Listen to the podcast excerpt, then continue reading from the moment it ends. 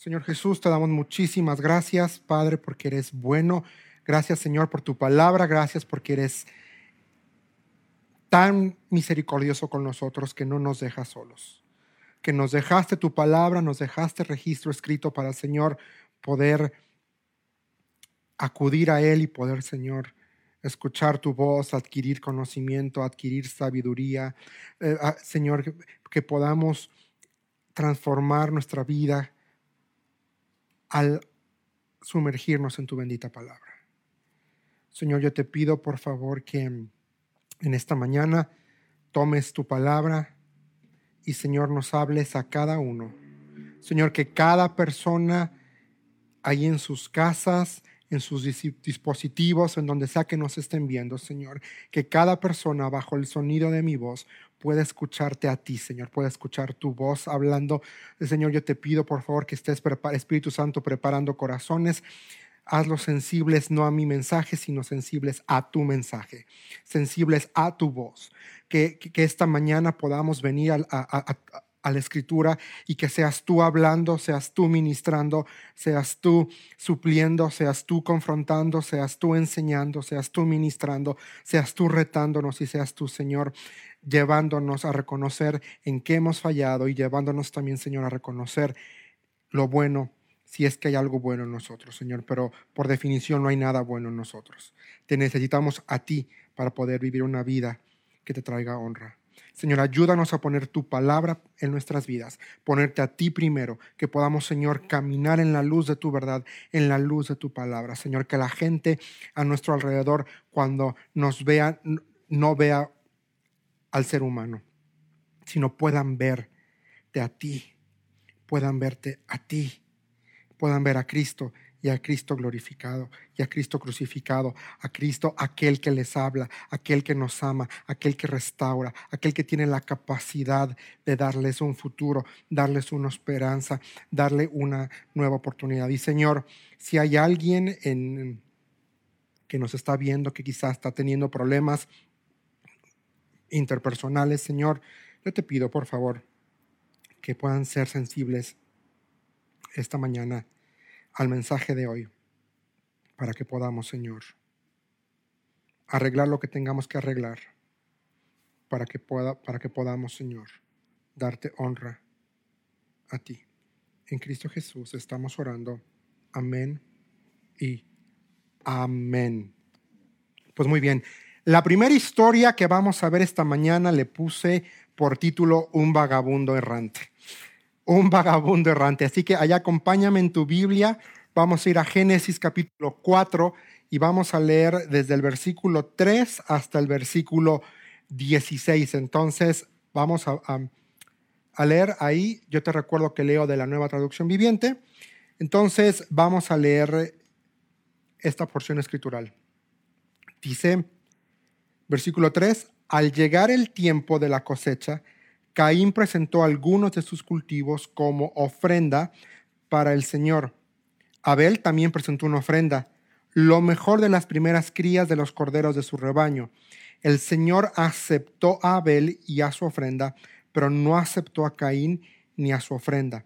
Esto hizo que Caín se enojara mucho y se veía decaído. Versículo 6 dice, ¿por qué estás tan enojado? preguntó el Señor a Caín. ¿Por qué te ves tan decaído? serás aceptado si haces lo correcto, pero si te niegas a hacer lo correcto, entonces ten cuidado. El pecado está a la puerta, al acecho y ansioso por controlarte, pero tú debes dominarlo y ser su amo. Cierto día, Caín dijo a su hermano, salgamos al campo. Mientras estaban en el campo, Caín atacó a su hermano Abel y lo mató. Luego el Señor le preguntó a Caín, ¿dónde está tu hermano? ¿Dónde está Abel? No lo sé, contestó Caín. ¿Acaso soy yo el guardián de mi hermano? Pero el Señor le dijo, ¿qué has hecho? Escucha, la sangre de tu hermano clama a mí desde la tierra. Ahora eres maldito y serás expulsado de la tierra que se ha tragado la sangre de tu hermano. La tierra ya no te dará buenas cosechas por mucho que la trabajes. De ahora en adelante serás un vagabundo sin hogar. Qué fuerte dice aquí. sobre la tierra. Versículo 13. Caín respondió al Señor, mi castigo es demasiado grande para soportarlo. Me has expulsado de la tierra y de tu presencia. Me has hecho aún, me has hecho un vagabundo sin hogar. Cualquiera que me encuentre me matará. El Señor respondió, no, porque yo castigaré siete veces a cualquiera que te mate. Entonces el Señor le puso una marca a Caín como advertencia para que cualquiera que intentara matarlo. Luego Caín salió de la presencia del Señor y se estableció en la tierra de Nod, al oriente del Edén. Bueno, ¿qué está pasando aquí? Son los hijos de Adán y Eva, Caín y Abel. Uno era experto en el campo, el otro criaba animales. Y pues bueno, llega un momento en el que cada uno tiene su primer cosecha y yo soy aquí casi seguro, y varios estudiosos nos dicen, que ellos ya tenían el, concepto o el conocimiento de ofrendar a Dios, de, de darle primicias. Porque los dos lo hacen. Entonces, Abel presenta una ofrenda de qué, según nos dice la escritura. Una ofrenda de ganado, una ofrenda de ganado. Y Caín del campo. Pero ve lo que dice el versículo 4, dice, Abel también presentó una ofrenda.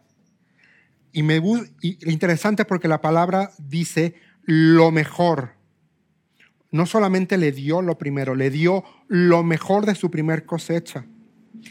Lo dice el versículo 4, el Señor aceptó a Abel y a su ofrenda, pero no aceptó a Caín ni su ofrenda, y esto hizo que Caín se enojara mucho y se veía decaído. Primer punto que vemos aquí es que Caín no pudo procesar el rechazo de su ofrenda y lo tomó personal. Caín no pudo reconocer que quizá él no hizo lo mejor, él no hizo lo que tenía que haber ofrecido, él no proveyó una ofrenda correcta y lo tomó demasiado personal y culpó a su hermano. No, no, no, no, no. Entonces, él tiene la culpa. Él me quitó, por culpa de él, Dios no me aceptó, por culpa de él, Dios no me veo bien por culpa de Abel. Abel tiene la culpa de que Dios no haya aceptado mi ofrenda. Abel tiene la culpa. Abel, Abel, Abel, Abel, Abel. Y a veces así nos pasa, mis hermanos. Y aquí son dos hermanos de sangre. Pero en la vida real puede ser, eh, ahí donde tú me estás viendo, puede ser tu hermano, puede ser un amigo, puede ser un compañero de trabajo, que quizás los dos se están postulando para un puesto y a ti no te aceptaron y aceptaron al otro y tú piensas, pero ¿por qué si yo tengo la aptitud, yo tengo todo, yo, ¿por qué no me aceptaron a mí? ¿Por qué lo aceptaron a él y por qué a mí no me dieron el puesto? ¿Por qué no me dieron? O quizá entre hermanos decir, no, no, no, es que él es el preferido, él siempre ha sido el preferido de mamá o él siempre ha sido el preferido de papá. Pero aquí vemos claramente que Caín no presentó una ofrenda aceptable. ¿Y qué ocasionó esto? Lo que dice aquí es que se enojó, versículo 5, pero también se veía decaído, se veía deprimido. Y entonces esta sensación o ese sentimiento no manejado correctamente eh, empezó a hacer que él empezara ahí en su cabecita a maquinar, a decir, bueno, ¿cómo me puedo deshacer del problema? Porque él creía que el problema no era él, él creía que el problema era su hermano y culpaba a Abel por el rechazo. Y a veces así nos pasa, mis hermanos, cuando cometemos un error, no estamos dispuestos a aceptarlo, no estamos dispuestos a reconocer que sí nos equivocamos, que sí la regamos y buscamos culpar a alguien y buscamos echarle la culpa a alguien. Y esto es una situación que ya está en nosotros. El no aceptar es una condición del hombre. Los papás de Caín y Abel lo hicieron cuando Dios los confronta después de que desobedecieron y comieron del árbol. el hombre dice, la mujer que me diste. Luego Dios va donde Eva y Eva dice, fue la serpiente. Ninguno estuvo dispuesto a aceptar delante de Dios su error. Y es algo que traemos. Nos cuesta trabajo aceptar cuando nos equivocamos, nos cuesta trabajo aceptar que no hicimos las cosas bien. Pero aquí Caín empezó a maquinar cómo deshacerse del problema. Él creyó que el problema era su hermano y no pudo ver que el problema realmente era la condición de su corazón. Y ahí está el detalle, mis hermanos, el problema está en nuestro corazón. A veces si no es que muchas veces nosotros somos Caín. Y nosotros matamos a nuestro hermano. ¿Cómo? Quizá no físicamente, pero sí con indiferencia, dejándole de hablar, no tomándole en cuenta, haciéndolo a un lado. ¿Por qué? Porque vemos o creemos que él tiene el problema. Pero la mayor parte del tiempo, y lo voy a decir así, nuestro hermano no tiene el problema. Yo soy el del problema. Porque cuando tengo un corazón conforme, cuando tengo una vida sometida a la voluntad de Dios, cuando dejo que este libro sea el que guíe, sea el que me enseñe, sea el que me transforme, entonces yo soy el que doy el primer paso para poder arreglar cualquier situación. No importa que quizá a mí me la hayan aplicado. No tenemos que esperar a que el otro venga a pedirme perdón si yo soy consciente, dice la escritura, que tu hermano tiene algo contra ti, ve lo que dice la, la, Biblia, dice, si tú sabes que tu hermano tiene algo contra ti, no dice si tú tienes algo contra tu hermano, dice si tú sabes que tu hermano tiene algo contra ti, ve y arréglalo tú. Pero a veces somos demasiado orgullosos y queremos que el que me ofendió venga a pedirme perdón. Pero nosotros no somos capaces de ir y decirle, ¿sabes qué? Lo que hiciste sí me dolió, sí me lastimó, sí me ofendió pero yo te perdono porque mi Padre me pide que lo haga. Porque Jesús dijo que en esto la gente del mundo iba a conocer que somos hermanos, que somos sus discípulos, si nos amamos. Y yo tengo que perdonar la ofensa, yo tengo que perdonarte, porque es lo que el Padre me pide, para que entonces pueda, pueda haber amor entre nosotros y el mundo allá afuera pueda verlo a Él mientras nos amamos. Y mi hermano, te voy a decir una cosa, el enojo no resuelto, el enojo no procesado, envenena no solamente el corazón, sino el alma. El enojo no resuelto, el enojo no... La Biblia dice, airaos, pero no pequéis. Está bien, es, es, es, somos seres humanos y nos vamos a enojar, pero la clave está, dice la Escritura, airaos, pero no pequéis. Y no necesitamos matar físicamente para pecar con nuestra mente. Cuando le deseamos mal al que me ofendió, cuando deseamos mal, cuando si fulano de tal me vio feo en la iglesia, eh, no me dejó sentarme donde siempre me sentó, y quizá ahora cuando regresemos a, a reunirnos presencialmente, eh, quizá el hermano está muy lejos de mí, no, se quiere acercar, bueno, eres tú, no es el hermano, es como tú percibes la situación. Y tu percepción de la situación, tu percepción de la realidad va a estar determinada o va a estar en función de qué tanta palabra de Dios hay en tu vida. dependiendo de qué tanto control tiene Dios sobre tu vida, así es como vas a ver y así es como vas a procesar las circunstancias, las situaciones y vamos a poder entender, bueno, quizá mi hermano no, está teniendo un buen día, lo voy a amar. Quizá está enfrentando una crisis económica, quizá perdió el empleo, quizá hay un, su hijo está enfermo y lo voy a amar porque es lo que Dios me pide que haga, que lo ame. El coraje no sometido te hace descuidar tu lazo de hermandad. Aquí estaba bien enojado Caín. Caín estaba muy enojado. Me llama la atención, versículo 6, la pregunta que Dios le hace a Caín. ¿Por qué estás tan enojado? ¿Por qué estás tan enojado?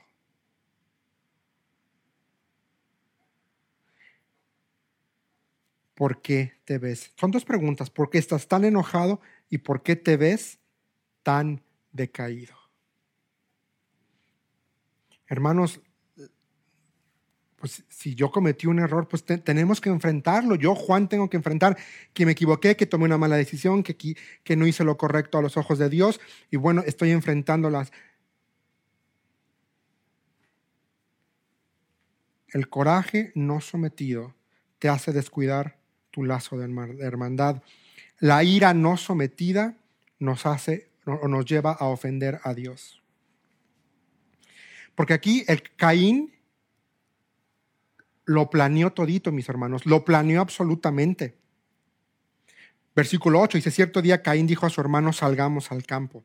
O sea, él ya sabía a lo que iba, ya sabía, ya lo había maquinado, ya había pensado. Y a veces así somos también nosotros. Ah, voy a ir a la iglesia, pero si fulano de tal me habla, me voy a limitar a lo mínimo indispensable. Hola, buenos días, ajá, ¿cómo estás? Y eso. Porque tristemente, mis hermanos, hay personas de la misma iglesia que no se hablan, que no se toleran, que no pueden estar en el mismo lugar juntos. Y qué triste, qué triste que ese sea el caso. ¿Qué hizo aquí? Caín mató a Abel. El pecado nos expulsa a la presencia de Dios. El pecado, cuando damos cabida al pecado, mis hermanos, nos separamos de Dios, nos alejamos por un momento de Dios. ¿Qué comunión hay la luz con las tinieblas? Dice la Escritura. No hay ninguna comunión. No hay ninguna comunión.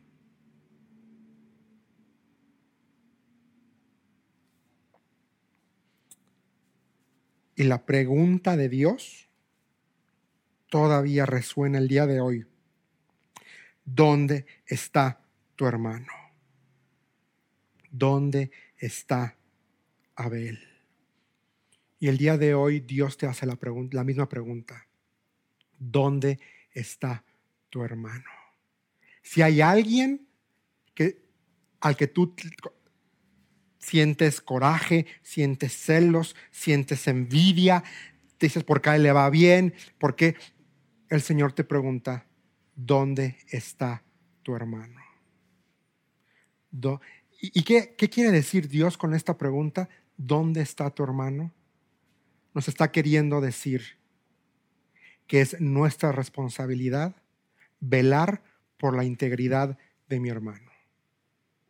Él es responsable de su relación delante de Dios, pero yo soy responsable delante de Dios por cómo lo trato, por cómo le expreso el amor, la misericordia, la gracia y el perdón que yo digo creer y que yo oso predicar y proclamar.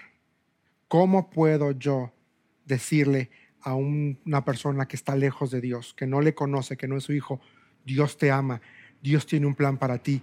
Arrepiéntete cuando me importa un reverendo cacahuate, mi hermano. Cuando no le hablo al que está a mi lado. Cuando tengo envidia, cuando tengo celos del don de mi hermano. Por eso la pregunta, ¿dónde está tu hermano? ¿Dónde está Abel?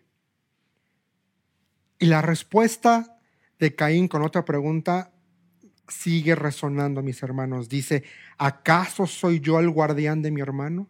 ¿Acaso, es mi responsabilidad? Y, y la respuesta es sí. Somos guardianes de nuestro hermano. Somos guardianes de nuestros hermanos. Un ejemplo claro. Lo vemos y, quizá tú lo has experimentado cuando el pastor te llama por teléfono y te invita a un café o te hace una videollamada, eso es él siendo el guardián de sus hermanos, él siendo el guardián de. Es, es eso. Y no es por tirar aquí, pero lo voy a quemar. Es como hace unas semanas también. Ponchito Sinesio me dijo, vamos a hablar, hicimos una videoconferencia nada más por el gusto de hablar. Eso es ser el guardián de mi hermano, el cómo estás, cómo vas, cómo te va. Porque tengamos cuidado, mis hermanos, de lo que dice Dios en el versículo 7. Lo que Dios le dice a Caín es la misma advertencia para el día de hoy. Ten cuidado. El pecado está a la puerta. Y la NTV dice, al acecho y ansioso por controlarte. El pecado, mis hermanos, está a la puerta. Está al acecho y ansioso por controlarlos. No caigamos en la seducción del pecado. No nos dejemos seducir por la tentación de que me valga la vida del otro. Aquí eran dos hermanos que por una autopercepción equivocada de Caín le llevó a asesinar a su hermano, lo llevó a asesinar su sangre. Lo que hizo Caín mal, tomó personal el conflicto. No reconoció que se equivocó, que bueno, Dios no acepta ofrendas así. Lo que Dios acepta y lo que Dios quiere es esto. Ah, entonces voy a hacer una ofrenda que le agrade a Dios. Voy a hacer una ofrenda que le dé honra. Pero a veces, mis hermanos, nosotros no queremos reconocer eso. A veces, quizá yo como alguien soltero, quizás si me pongo de novio con una muchacha que no es creyente, y luego arruino mi vida, y luego viene el pastor o viene alguien a ponerme en orden, a, llamarme la atención, a decirme, hiciste las cosas mal, ah, es que el pastor no me quiere, es que el pastor, es que, ¿cómo puede ser posible que no pueda ser tan misericordioso? A ver, si yo hubiera hecho las cosas bien desde un principio, el pastor no tendría necesidad de venir a confrontarme. Y entonces yo lo tomo personal y digo, el pastor no me quiere, el pastor me odia, el pastor no está buscando la forma de hinchar, de molestar, de... Pero si hago las cosas bien, no hay necesidad de esto. ¿Qué hizo mal Caín? Le dio lugar al pecado, le dio lugar a la ira, le dio lugar al odio, le dio lugar a la depresión y cuando la depresión se junta con la ira y con el odio, ya perdimos. Y lo más importante, Caín no reconoció su error, no fue capaz de decir, sí, entregué una ofrenda que no era correcta. Porque Dios todavía le da la oportunidad. Ve cómo está construido el texto. Versículo 7 otra vez. Serás aceptado si haces lo correcto. Pero si te niegas a hacer lo que es correcto, entonces ten cuidado. Dios le estaba diciendo, todavía puedes. Todavía puedes venir y presentarme una ofrenda agradable. Todavía puedes. te doy esa oportunidad. Puedes. Pero Caín permitió que su ira lo cegara. No pudo reconocer y no quiso reconocer su error y culpó a su hermano Abel. ¿Qué podemos aprender aquí? Primero, no darle control a la ira. Dos, controlar nuestros impulsos. Caín lo maquinó y le dijo a su hermano, vámonos al campo. Ya sabía, él controlemos nuestros impulsos. ¿Cómo podemos controlar nuestros impulsos? Sometiendo nuestra vida, porque el fruto del Espíritu Santo es que es paciencia, es gozo y dice la, la Biblia autocontrol. Cuando no somos capaces de controlarnos, de controlar nuestros impulsos, es porque de verdad nuestra vida no está sometida a Dios. Es porque no le estamos dando el control al Espíritu Santo de nuestra vida. Es porque le estamos diciendo, Espíritu Santo, te quedas allá porque yo quiero hacer y yo quiero vivir mi vida como a mí me da la gana. ¿Qué podemos aprender cuando tenemos conflictos? No lo tomemos personal. No lo tomemos personal. Y cuarto, también tenemos que comprender que somos guardianes de nuestros hermanos. Es nuestra responsabilidad, mis hermanos. Uno, no provocar a ira al que está a mi lado. Y dos, si algo que yo hice ofendió al otro, yo ir primero y dar ese paso para buscar una reconciliación. Si yo sé que fulano de tal está enojado conmigo, bueno, yo voy, no voy a esperar a que él venga y me pida. Cambiemos esa mentalidad de, él tiene que venir a pedirme perdón porque él fue el que me ofendió, ella fue la que me traicionó, ella fue la que me mintió, él fue el que me mintió. Demos el primer paso, seamos nosotros esos agentes de misericordia, esos agentes de reconciliación. Demos el primer paso, vayamos, pidamos perdón, aunque no haya sido nuestra culpa. Cristo murió por nosotros sin haber, o sea, él no tenía por qué subir a la cruz y decidió subir a la cruz, decidió cargar nuestro pecado. Dice la Biblia que decidió hacerse pecado por nosotros. ¿Sabes por qué? Por amor. Él dio el primer paso. La segunda historia en esta mañana se llama una amante despechada o una amante desesperada.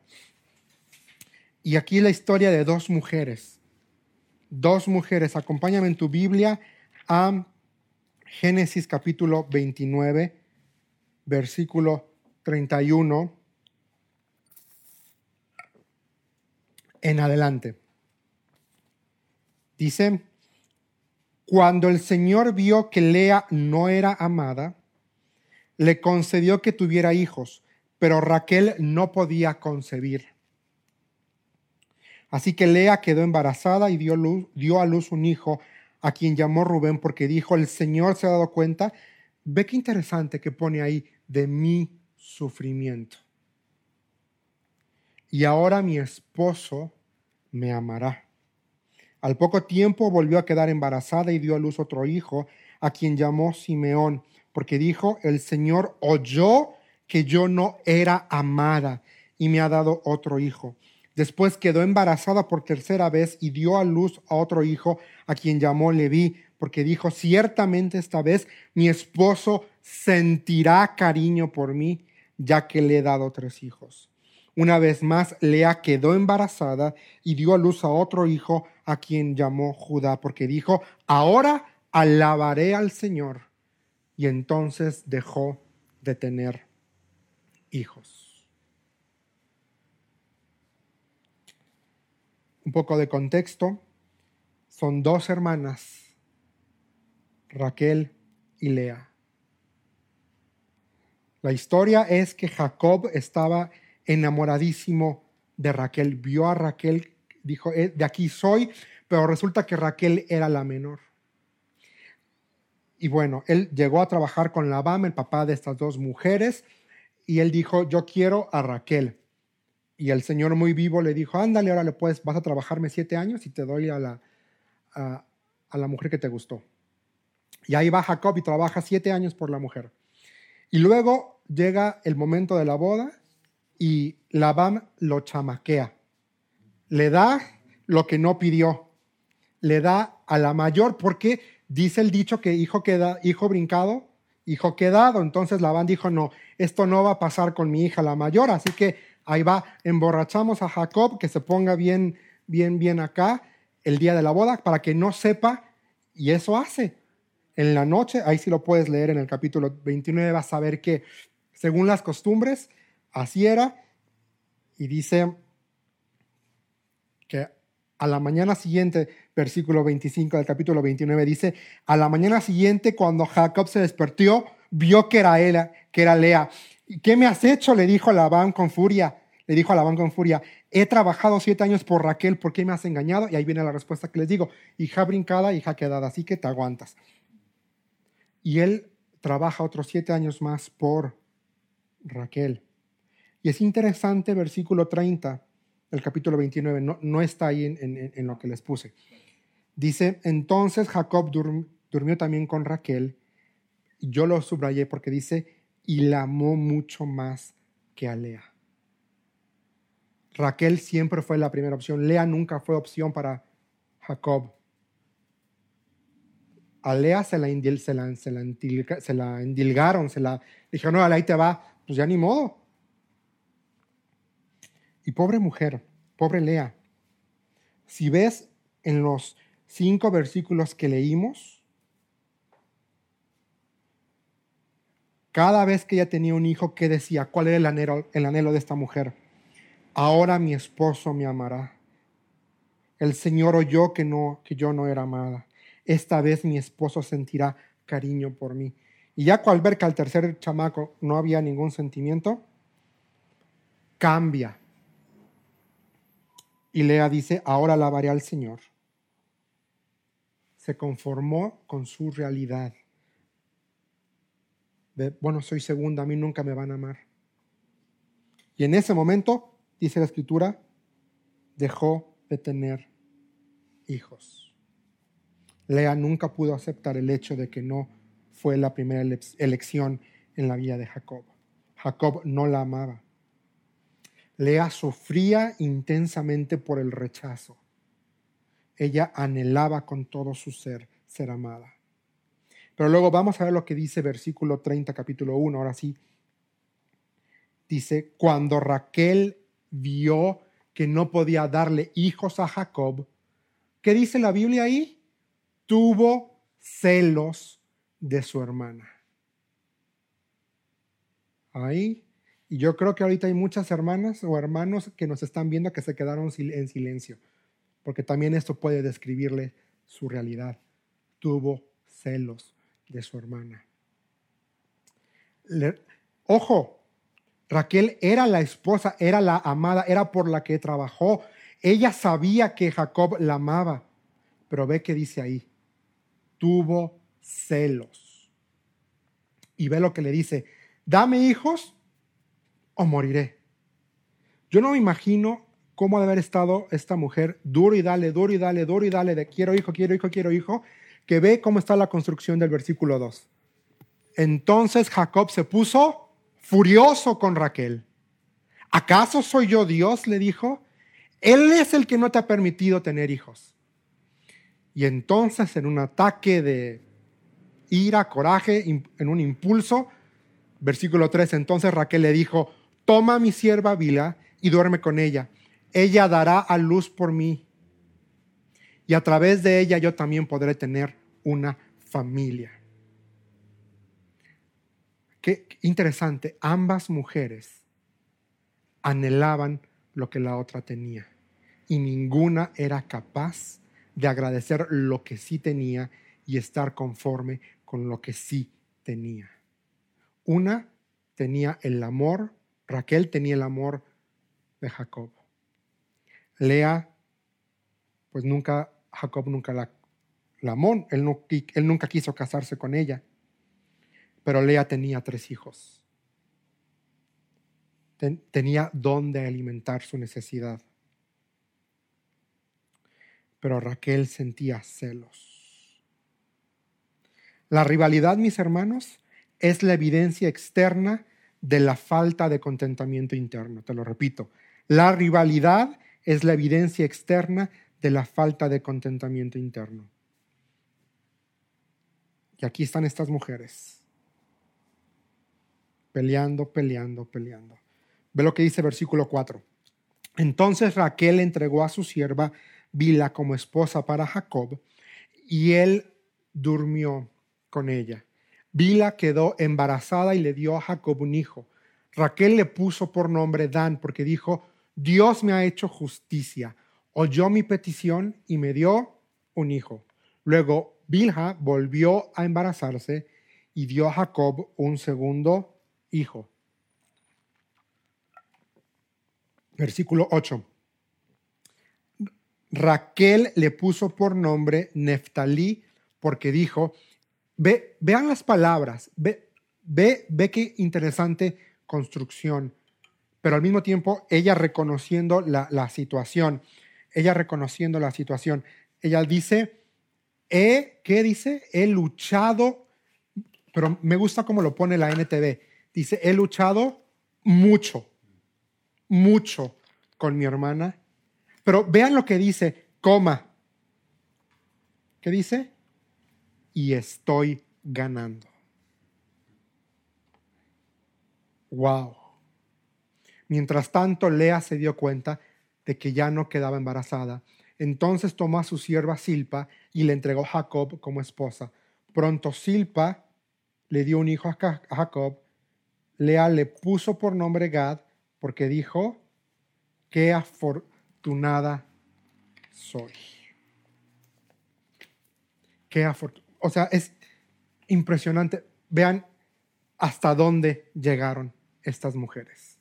Hasta dónde llegaron los celos. Hasta dónde llegó la falta de contentamiento, la falta de aceptación de su realidad. Si cada una hubiera aceptado su realidad, otro hubiera sido la historia.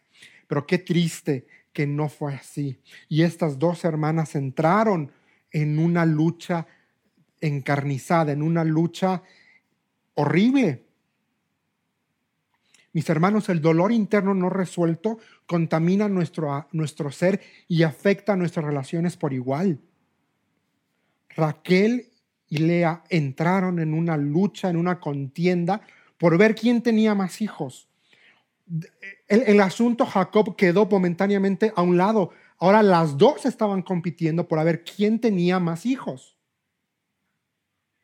Y oh sorpresa, ninguna de las dos podía tener hijos. ¿Y qué hacen? Ah, bueno, entonces conforme la costumbre de la época, le dieron a la esclava para que la esclava pudiera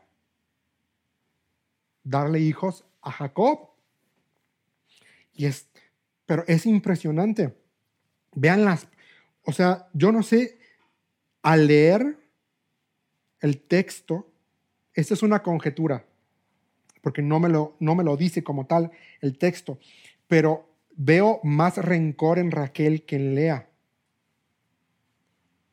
Versículo 30 dice, 31 dice, cuando Raquel vio que no podía darle hijos a Jacob, tuvo celos. ¿Quién tuvo celos? Raquel. Versículo 8, Raquel le puso por nombre Neftalí porque dijo, he luchado mucho con mi, con mi hermana. ¿Y qué dice? Y estoy ganando. O sea, es impresionante. Sigamos leyendo, versículo 9. Dice, mientras tanto, Lea se dio cuenta de que ya no quedaba embarazada, entonces tomó a Silpa y le entregó a su hijo, porque dijo, qué afortunada soy. El que sigue dice, entonces Silpa dio a Jacob un segundo hijo, y Lea le puso por nombre Aser porque dijo, qué alegría que tengo ahora las demás mujeres celebrarán conmigo. Cierto día, durante la cosecha de trigo, Rubén encontró algunas mandrágoras que crecían en el campo y se las llevó a su madre, Lea. Raquel le suplicó a Lea, em, por favor, dame algunas de las mandrágoras que trae, que trajo tu hijo. Vean lo que dice versículo 15, por favor, es interesante. ¿No fue suficiente con que me robaras a mi marido? Ahora también te robarás las mandágoras de mi hijo, le respondió Lea con enojo. O sea, estas no solamente aquí no eran amigas, aquí eran hermanas y rivales.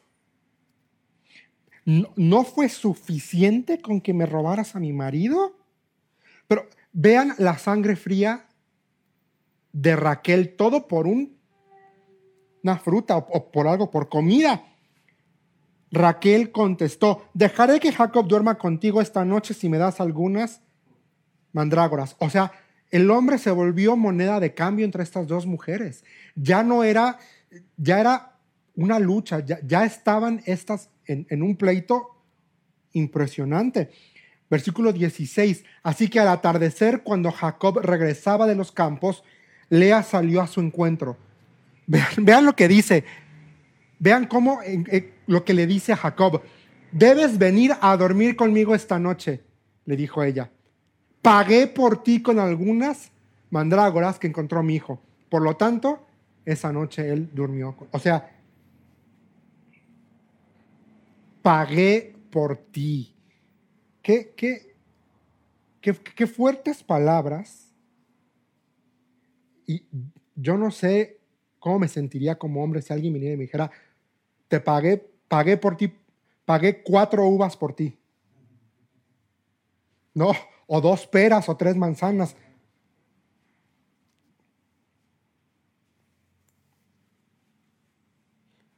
Ve versículo 17. Y Dios contestó las oraciones de Lea y ella volvió a quedar embarazada. Y dio a luz un quinto hijo a Jacob. Ella le puso por nombre Isaacar porque dijo, Dios me ha recompensado por haber dado a mi sierva como esposa a mi marido. Luego Lea quedó embarazada de nuevo y dio a luz un sexto hijo a Jacob. Le puso por nombre Zabulón porque dijo, Dios me ha dado una buena recompensa. Y qué fuertes palabras, dice después. Ahora mi marido me tratará con respeto, porque le he dado seis hijos. Más adelante ella dio luz una hija y le puso por nombre Dina. Después Dios se acordó de la dificultad de Raquel y contestó sus oraciones, permitiéndole tener hijos. Pero bueno, quedámonos momentáneamente aquí. Ve lo que dice Lea. Ahora mi marido me tratará con respeto. Wow.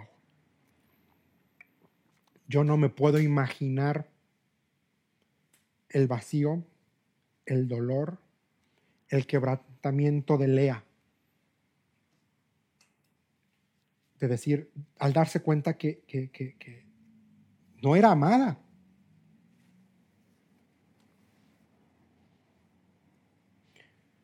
Y esta historia de estas dos hermanas vemos que una competía por un amor inexistente y la otra por preservar su autopercibida superioridad. Raquel competía por, por preservar su autopercibida superioridad. Yo soy la esposa amada. Yo soy a la que siempre quiso. Y mis hermanos, a veces así somos.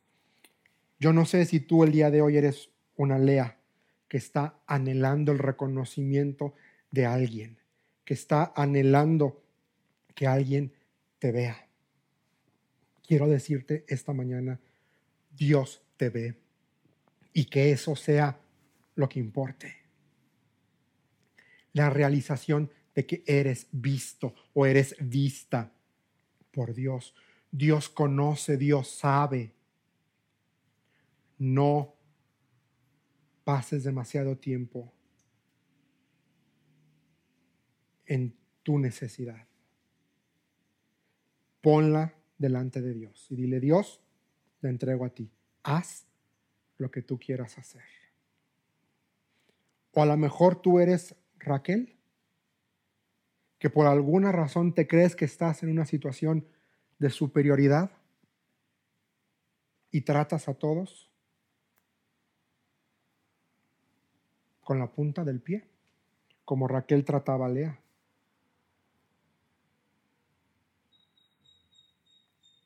Quizá tú estás maquinando cómo hacer para siempre, siempre, siempre, siempre demostrar que tú eres mejor, que tú eres el mejor, que tú estás por encima, que no importa lo que hagas, tú siempre vas a, que no importa lo que los demás hagan, tú siempre vas a ser la primera opción.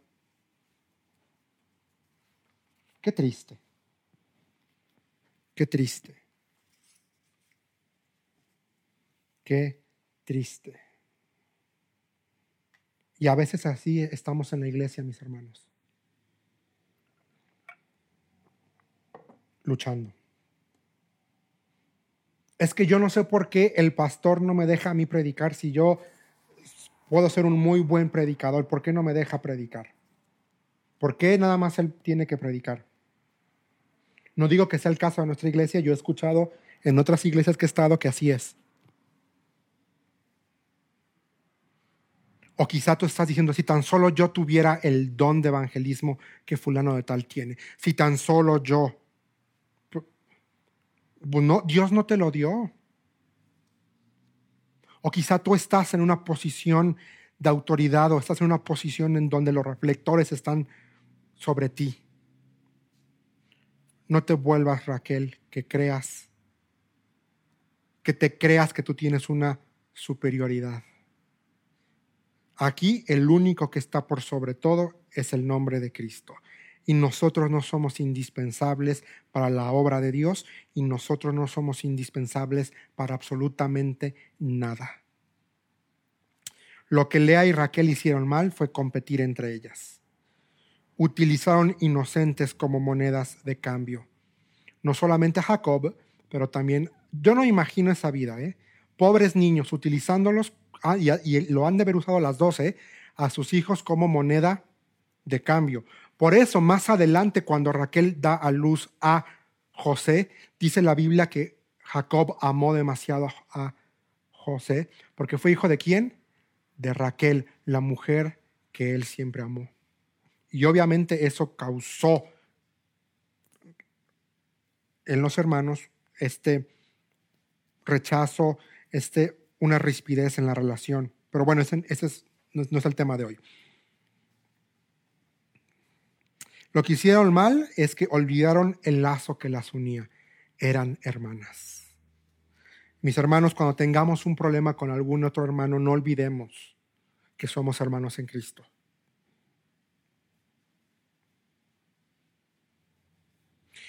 Estas dos mujeres se centraron en sí mismas, se centraron en su necesidad y lucharon de una forma horrible entre ellas. Lo que podemos aprender de, de esta situación es que uno no competir con mi hermano. Yo no estoy para competir con mi hermano, ni con mi hermano de sangre, ni con mi hermano espiritual. Dios no me puso a competir, Dios me puso a unirme con Él, Dios me puso a luchar juntos hacia adelante por el nombre, por el bien de la obra. Punto. Por el nombre de Cristo nada más. ¿Qué podemos aprender? A presentar mis emociones a Dios estas mujeres, es interesante porque dicen, el Señor escuchó mi oración, el Señor escuchó mi oración. Una anhelaba ser amada y encontró el amor en los hijos. La otra quería ser hijo, quería ser madre. Y no va a ser sino hasta el versículo 22 que dice, Raquel y contestó sus oraciones permitiéndole tener hijos. 22, y después Dios se acordó de la dificultad de Raquel y contestó sus oraciones permitiéndole tener hijos. Ella quedó embarazada y dio luz un hijo. Dios ha quitado mi deshonra, dijo ella. Y le puso por nombre José porque dijo que el Señor añada a un otro hijo a mi familia. Wow. No seamos, hasta ahorita ya hemos visto dos historias un vagabundo errante y una, amada, y una amante despechada. De dos historias de cómo no se solucionó correctamente una algidez, una, un conflicto entre dos personas. Y en ambos casos eran familiares, ¿eh? que no se nos olvide. Y ahora vamos a ver la historia rápidamente. Ojalá ya se nos está yendo el tiempo, pero eh, vamos, ténganme paciencia, vamos a ir rápidamente a el libro de los Hechos y vamos a encontrar ahí en Hechos capítulo 15 dos personajes importantes. Vamos a leer es Pablo y Bernabé. Hechos 15 versículo 36 en adelante. Dice, después de un tiempo Pablo le dijo a Bernabé, volvamos a visitar cada una de las ciudades donde antes predicamos la palabra del Señor para ver cómo andan los nuevos creyentes. Bernabé estuvo de acuerdo y quería llevar con ellos a Juan Marcos, pero Pablo se opuso terminantemente, ya que Juan Marcos los había abandonado en Panfilia y no había continuado con ellos en el trabajo. Su desacuerdo fue tan intenso que se separaron. Bernabé tomó a Juan Marcos consigo y navegó hacia Chipre. Pablo escogió a Silas, y al salir los creyentes lo encomendaron al cuidado misericordioso del Señor. Luego viajó por toda Siria y Sicilia, fortaleciendo a las iglesias. Ahora, para este punto, la relación de amistad entre Pablo y Bernabé ya era, de una, era una amistad de 15 años. Recordemos que cuando Pablo se convierte, el, el que lo toma, el que lo disipula, fue Bernabé, y Bernabé es, su nombre significa hijo de consolación. Entonces, primero Bernabé toma a Pablo cuando nadie quería a Pablo, los dos juntos salen en un primer viaje misionero y se llevan ahí a un joven judío procediente de Jerusalén que era Juan Marcos, que resultó ser que también era, era primo de Bernabé, ahí lo dice Colosenses 4.10, y en Hechos 13.5 no lo vamos a leer por, por, por tiempo, este, ahí era ayudante, fue ayudante en este viaje misionero, pero en Hechos 13.13 vamos a ver que llegan a Panfilia y Juan Marcos dice, adiós Nicanor. Y algo pasó y él decidió regresar a su casa. Pablo y Bernabé siguen eh, ministrando y, llega un punto, eh, algunos creen que fue dos años después de que Juan Marco los deja, que Pablo eh, decide regresar a hacer una visita apostólica a las iglesias fundadas. Y Bernabé dice, hay que llevar a Juan Marcos.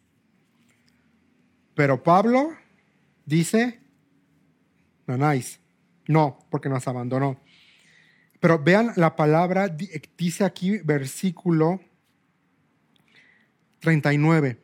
Su desacuerdo fue tan intenso. La Biblia de las Américas, la nueva Biblia de las Américas dice una fuerte contención. O sea,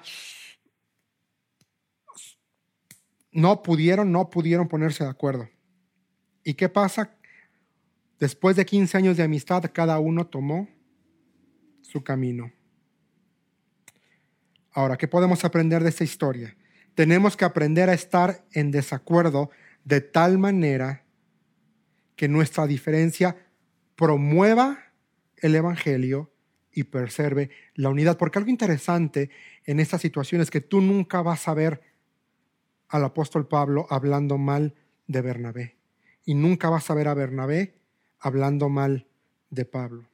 Al contrario, no se pusieron de acuerdo en una, en una cuestión y su desacuerdo hizo que Bernabé tomara a Juan Marcos y fueran a visitar iglesias y Pablo enfilara para un segundo viaje misionero. Bernabé, mis hermanos, ejemplifica en este pasaje la importancia de ser pacientes con los fracasos de otras personas. Bernabé, al ser hijo de consolación, él fue paciente con el fracaso de Juan Marcos, su primo. Bernabé es hijo de ánimo y dijo, lo voy a tomar y lo voy. Bernabé se centró en la necesidad y el potencial de Juan Marcos. Y esta es una actitud, mis hermanos, muy necesaria que tenemos que tener nosotros cuando enfrentamos desacuerdos o dificultades con otras personas. Centrarnos en la necesidad y el potencial de la persona. Quizá hoy no estamos de acuerdo en un punto, pero él tiene potencial. Y tiene potencial porque ha sido comprado con la sangre del cordero, porque tiene al mismo Espíritu Santo ahí, porque según la Biblia y lo que hemos visto, también ha sido receptor de dones espirituales, dice la Biblia. Entonces tiene potencial y tiene necesidad quizá de que ahorita lo agarre, lo tome y, e invierte en él. Eso por un lado. Pablo se enfocó en la causa más amplia del Evangelio. Pablo se enfocó en la misión. Tenemos que ir, tenemos que ir, tenemos que hacer. Pablo estaba tan centrado en la misión, en lo que se tenía que hacer, que dejó a un lado las emociones y las, y las opiniones de los demás. Él se enfocó en lo que se tenía que hacer. Se tiene que hacer y se va a hacer. Y no está mal. A veces es necesario hacerlo. Pero cada uno de esos dos hombres operó conforme a lo que ellos creyeron y vieron que era correcto y necesario. ¿Fue mal la actitud de cada uno de ellos? No, porque Juan Marcos aprendió de los dos. La decisiva de no de Pablo de seguramente influyó y le enseñó una lección increíble a Juan Marcos. Pero también el amor y la paciencia de su primo también influyó y lo formó. Y vamos a ver ahorita más adelante esto un poquito más explicado. El, algo interesante de aquí, mis hermanos, es que el desacuerdo entre Bernabé y Pablo no estaba arraigado en el orgullo, no estaba arraigado en la ambición personal o en un sentimiento de ofensa, porque bien se pudo haber ofendido Bernabé con Pablo, decir, estás rechazando a mi familia, estás, y se pudo haber ofendido Bernabé, pero no fue así, así no fue. La diferencia entre estos dos hombres estaba arraigada en diferentes dones espirituales, en diferentes perspectivas y en diferentes vocaciones. Pablo tenía la vocación de la misión, el ministerio, lo que se tiene que hacer. La vocación de Bernabé, al ser hijo de ánimo, era las personas, era trabajar con las personas. ¿Qué hicieron bien estos dos hombres? Pues mira, no está ahí, pero si lo lees en, no está en lo que les pasé, pero si lees rápidamente Primera de Corintios, capítulo 9, versículo 6, vas a ver algo interesante. Pablo elogiando a Bernabé y pidiéndole a la gente que lo ayude. ¿O Bernabé y yo somos los únicos que tenemos que trabajar para sostenernos? Pablo reconociendo la obra de Bernabé. Y sí, vamos a ver un cambio. Pablo no es en, en, el apóstol Pablo. El Pablo del libro de los Hechos era un Pablo, un apóstol aguerrido, un apóstol impulsivo, un apóstol Vamos, vamos, vamos, vamos, vamos. Y después en segunda de Timoteo 4:11 vamos a ver a un Pablo pastoral, un Pablo invirtiendo en la vida del joven Timoteo. Tampoco está en lo que les di.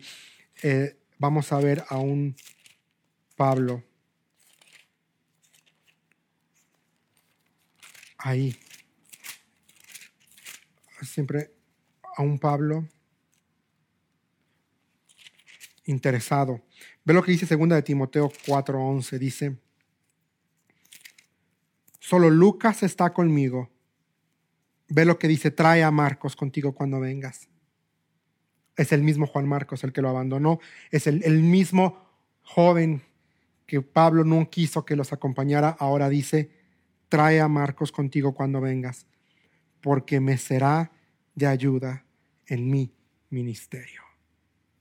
Vemos a un Pablo pidiéndole a Timoteo que traiga aquel que abandonó. Vemos a un Pablo que da segundas oportunidades. Bernabé vio el, vio el potencial en su primo y optó por formarlo. ¿Qué podemos aprender de esta discusión entre estos dos hombres? Uno, siempre, siempre mantengamos el problema en, privado. La iglesia no tiene necesidad de saber si yo tengo una diferencia de opinión con mi hermano. O sea, la iglesia no tiene necesidad de saber que quizá yo me peleé con Ponchito. Vamos a poner un ejemplo. Ve, ahí en Hechos no dice que la iglesia participó en el desacuerdo. No se hizo un concilio para analizar la situación. Estos dos hombres de Dios mantuvieron el problema a puerta cerrada. No hacer personal el conflicto es lo que podemos aprender. Ellos no permitieron que su desacuerdo los enajenara o los separara. Por el contrario, vamos a ver después en el libro de los Hechos que sí va a llegar un momento en que Pablo va a tener que llamar la atención a Bernabé junto con Pedro por que vivían como gentiles, pero cuando llegó la, una comisión de Jerusalén, eh, hicieron a un lado a los gentiles. Y ahí Pablo va a decir, señores, no sean hipócritas. Pero vamos a ver que no, no se dejaron de hablar, no se no hicieron personal el conflicto. ¿Qué hicieron estos dos hombres? Buscaron una solución. Buscaron una solución. ¿Cuál fue? Bueno, Pablo tomó una a Silas y se fue por un lado. Y Bernabé tomó a Juan Marcos y también se fue por otro. Con esta decisión el Evangelio no fue afectado, sino el Evangelio fue extendido, porque ambos se fueron en diferentes partes extendiendo el nombre y el Evangelio, el nombre de Cristo. Y sobre todo, algo que podemos aprender es a no hacer de nuestro desacuerdo una cuestión de quién tiene la razón y quién está equivocado. Porque aquí no vemos a ninguno de los dos, ni a Pedro, perdón, ni a Pablo ni a Bernabé diciendo, no, yo tengo la verdad, yo tengo la razón. Ninguno. Entonces, cuando tengamos un desacuerdo con un hermano, mis, hermanos, no lo volvamos una cuestión de quién tiene la razón y quién está equivocado. No se trata de probar que yo estoy bien y él está mal. Porque sabes una cosa, el otro piensa exactamente lo mismo, que él está bien y que tú estás mal. No se trata de eso. Se trata de que Cristo gane. Se trata de que el amor gane. Se trata de que la gracia prevalezca. Se trata de que la misericordia avance. Se trata de que el amor sea proclamado. De eso se trata. De eso se trata. No se trata de si yo tengo la razón o no. Y último, ya rápido, si me permiten mis hermanos, sé que estoy tomando mucho tiempo, una disculpa, porque está en mi corazón una historia ahí en el Evangelio de Juan capítulo 21. Y este es un desayuno especial, es un desayuno fuera de lo común. Versículo 2 dice, ok, dice, Varios de sus discípulos se encontraban ahí, Simón, Pedro, Tomás, al que apodaban el gemelo, Natanael de Canaá de Galilea y los hijos de Zebedeo y otros dos discípulos. Simón Pedro dijo, me voy a pescar. Nosotros también vamos, dijeron los demás. Así que salieron en la barca, pero no pescaron nada en toda la noche. Al amanecer, Jesús apareció en la playa, pero los discípulos no podían ver quién era. Les preguntó, amigos, ¿pescaron algo? No contestaron ellos. Entonces él dijo, echen la red a la derecha de la barca y tendrán pesca. Ellos lo hicieron y no podían sacar la red por la gran cantidad de peces que contenía.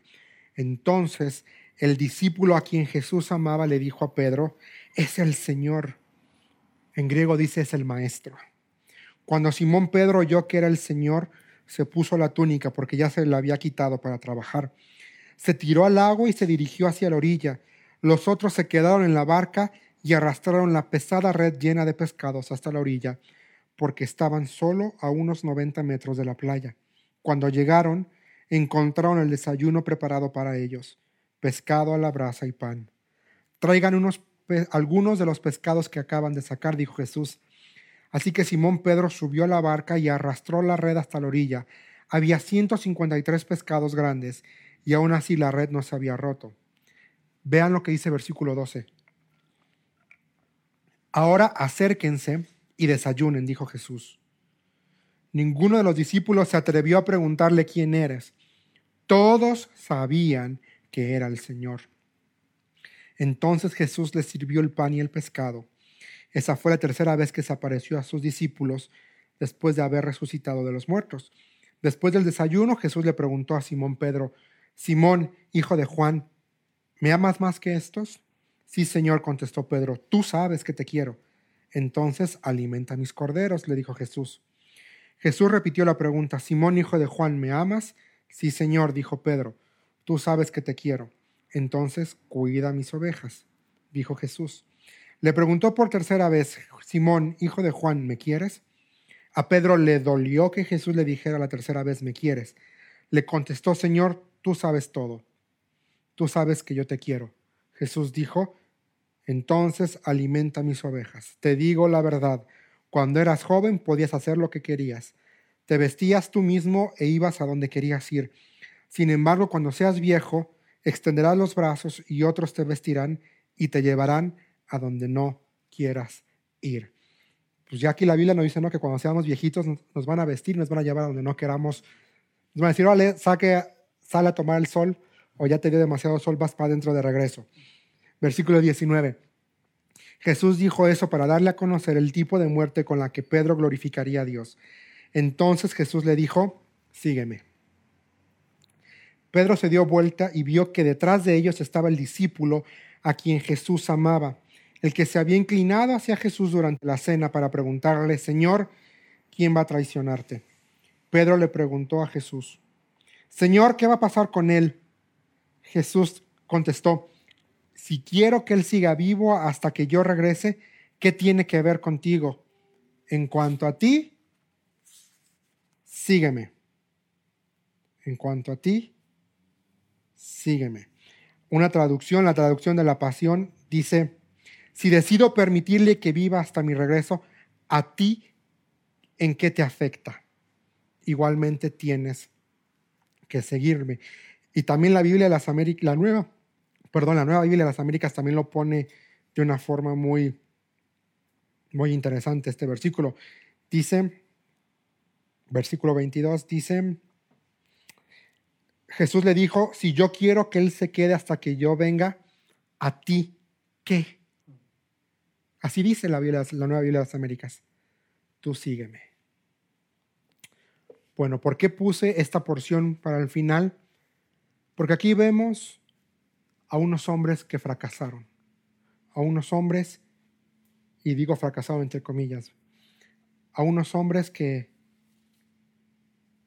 cuando arrestaron a Jesús salieron corriendo, lo dejaron a él solo. Y vemos a uno que no solamente salió corriendo, sino que después regresó e inclusive tuvo las agallas para negar a Jesús tres veces. Pero ¿qué vemos aquí? A Jesús lanzando una invitación para que nos relacionemos con Él. Aquí Jesús lanza una invitación para que para relacionar. Versículo 12. Ahora acérquense y desayunen. El amor perdona, el amor extiende misericordia y la misericordia se manifiesta de forma práctica. Ahí, un desayuno preparado. Y fue, no fue más que Juan, el discípulo amado, el que reconoció. Yo creo que reconoció la voz y reconoció lo milagroso y dijo, es el Señor. Todos sabían que era el Señor. ¿Por qué? Porque los actos de bondad dejan en claro quién está detrás.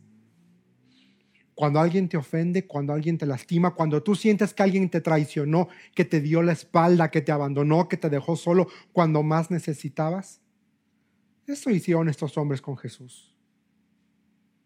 Y Jesús no dijo, ay, me borro y allá los dejo. Jesús les preparó el desayuno. De una forma práctica demostró amor y misericordia. Jesús les dejó, les hizo el desayuno. Y luego vamos a ver una restauración necesaria. Jesús tenía que restaurar el corazón de Pedro. Porque Pedro lo negó cuántas veces? Tres veces. Y ve qué interesante. Porque a la tercera vez que Jesús le pregunta a Pedro, ¿me quieres o me amas? Versículo 17 dice, a Pedro le dolió que Jesús le dijera la tercera vez, ¿me quieres? Dice ahí, le dolió. Pedro le dolió.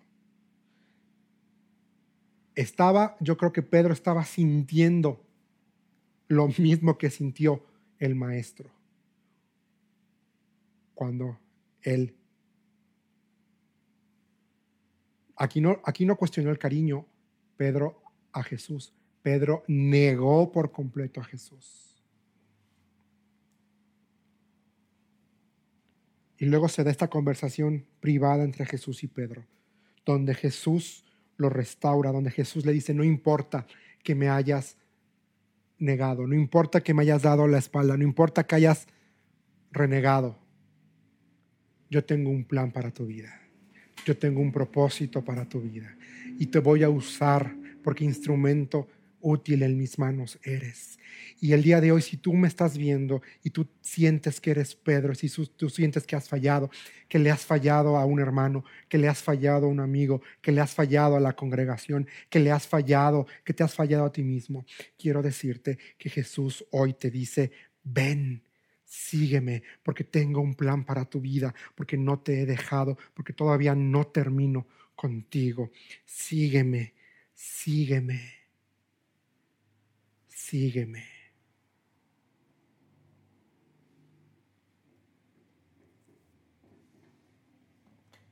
La restauración trae propósito. El propósito aquí lo vemos en la frase de Jesús cuando dice, apacienta mis ovejas. La restauración siempre trae propósito. Por eso te invito a que el día de hoy si tienes un problema con alguien, busca la restauración. Busca la reconciliación. No des lugar a los celos. No des cabida al coraje. Ya vimos lo que pasó. Ya vimos el día de hoy lo que pasa cuando le damos cabida en nuestras vidas. Pero también hemos visto como dos hombres pusieron el Evangelio primero y sus diferencias después y el reino avanzó. Y aquí vemos a unos hombres que fracasaron como amigos, que dieron la espalda, que salieron corriendo, que dejaron a Jesús solo. ¿Y qué hace Jesús? Les prepara el desayuno. Yo no sé a quién tienes que invitar a desayunar la próxima semana, pero yo te reto a que invites a alguien a desayunar, para que arregles la diferencia, para que pidas perdón, para que te reconcilies, para que restaures la relación. Y aquí también había pique ¿eh? entre Pedro y Juan. Versículo 21. Pedro, desde el 20 dice que Pedro se dio vuelta y vio a Juan siguiéndoles ¿Y qué dice versículo 21? Pedro le preguntó a Jesús, Señor, ¿qué va a pasar con él? Jesús le dijo, si quiero que él siga vivo hasta que yo regrese, ¿a ti qué?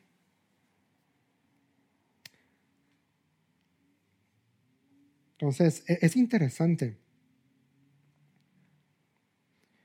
cómo Pedro todavía diciendo, bueno, ¿y este qué onda? O sea, todavía de que es el favorito del maestro, pues y es asombroso la respuesta de Jesús. Pero vean la frase de Pedro en el versículo 21. La nueva Biblia de las Américas dice, Señor, ¿y este qué? ¿Y este qué? Y a veces así, somos con nuestros hermanos. Así somos cuando vemos quizá el don en la vida de otro. Sentimos esta eh, celos, esta envidia no sana.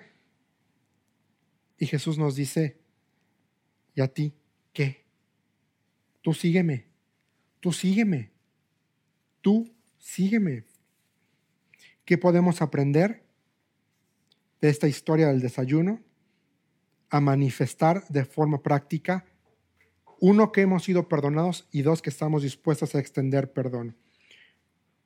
No esperemos a que el ofensor se acerque en busca de restauración. Nosotros hagámoslo. Demos el primer paso demos el primer paso. Mostremos que no hay amargura ni egoísmo en nuestro corazón.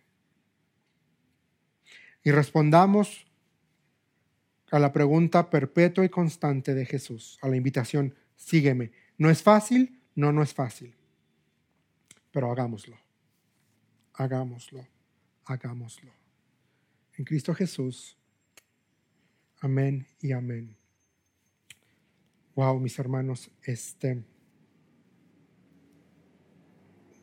hasta aquí es el mensaje del día de hoy y solamente quiero decirles que mientras seamos seres humanos y estemos de este lado de la eternidad, Vamos a tener dificultades con las personas. Vamos a tener pleitos, vamos a tener diferencias de opinión, vamos a, a tener emociones encontradas. Pero no permitamos, mis hermanos, que el pecado nos controle, que el pecado nos gobierne, como vimos en Juan capítulo, en Génesis 4 que dice, Dios le dice a Abel, el ten cuidado, el pecado está a la puerta, al acecho y ansioso por controlarte. No le demos el control al pecado. Que sea Espíritu Santo el que controle nuestras vidas. Que sea la verdad de la palabra la que nos controle. Que sea la gracia, que sea la misericordia, que sea el perdón lo que nos controle. Si hay algo en tu vida el día de hoy si tú ofendiste a alguien y sabes, y, al escuchar mi voz estás incómodo en tu asiento, da el primer paso. Da el primer paso. Hay personas que me están escuchando que se pelearon con la esposa, con el esposo. Dios te dice, reconcíliate. Da el primer paso. Hay personas ahí que me están viendo que tienen problemas con sus familiares. Dios te dice, reconcíliate. Hay personas que me están viendo, que tienen celos de su hermano. Dios dice, no más, no más, hasta aquí, hasta aquí, hasta aquí. Reconcíliate. Hay personas aquí que se sienten fracasadas porque dieron la espalda. Dios te dice, hay restauración, hay restauración. Yo ya te perdoné, yo ya te perdoné. Acércate, acércate, acércate. No dejes que el pecado gobierne. Rompe esa raíz que ya se echó que ya está en tu corazón. Ahora, en el nombre de Cristo Jesús, deja que la verdad de la palabra obre, obre, obre. Dale el control a Cristo. Dale, dale. Para adelante, mis hermanos, para adelante. Fírmese adelante, es como dice el himno de antaño. Sin temor alguno que Jesús nos ve. Te lo voy a decir no eres menos por pedir perdón. No eres menos por reconocer que te equivocaste. Al contrario, a los ojos de Dios, eres grande, porque eso es lo que se espera que hagas. Oremos. Señor Jesús, estamos tan agradecidos por tu palabra. Gracias, Señor, por este día. Gracias, Señor, por vidas de hombres y mujeres que dejaste en tu palabra de las cuales el día de hoy podemos aprender y podemos, Señor, extraer verdades para nuestras vidas. Señor, ayúdanos a poner orden en nuestra vida. Señor, ayúdanos a perdonar. Y Señor, ayúdanos también a pedir perdón cuando tengamos que hacerlo. Señor, en tu nombre estoy pidiendo y en tu nombre estoy creyendo. Y Señor, yo te pido que podamos ser una iglesia de misericordia, una iglesia de perdón, una iglesia, Señor, que te traiga honra y te traiga gloria, Señor. Padre Santo, ayúdanos. En el nombre de Cristo Jesús. Amén y amén.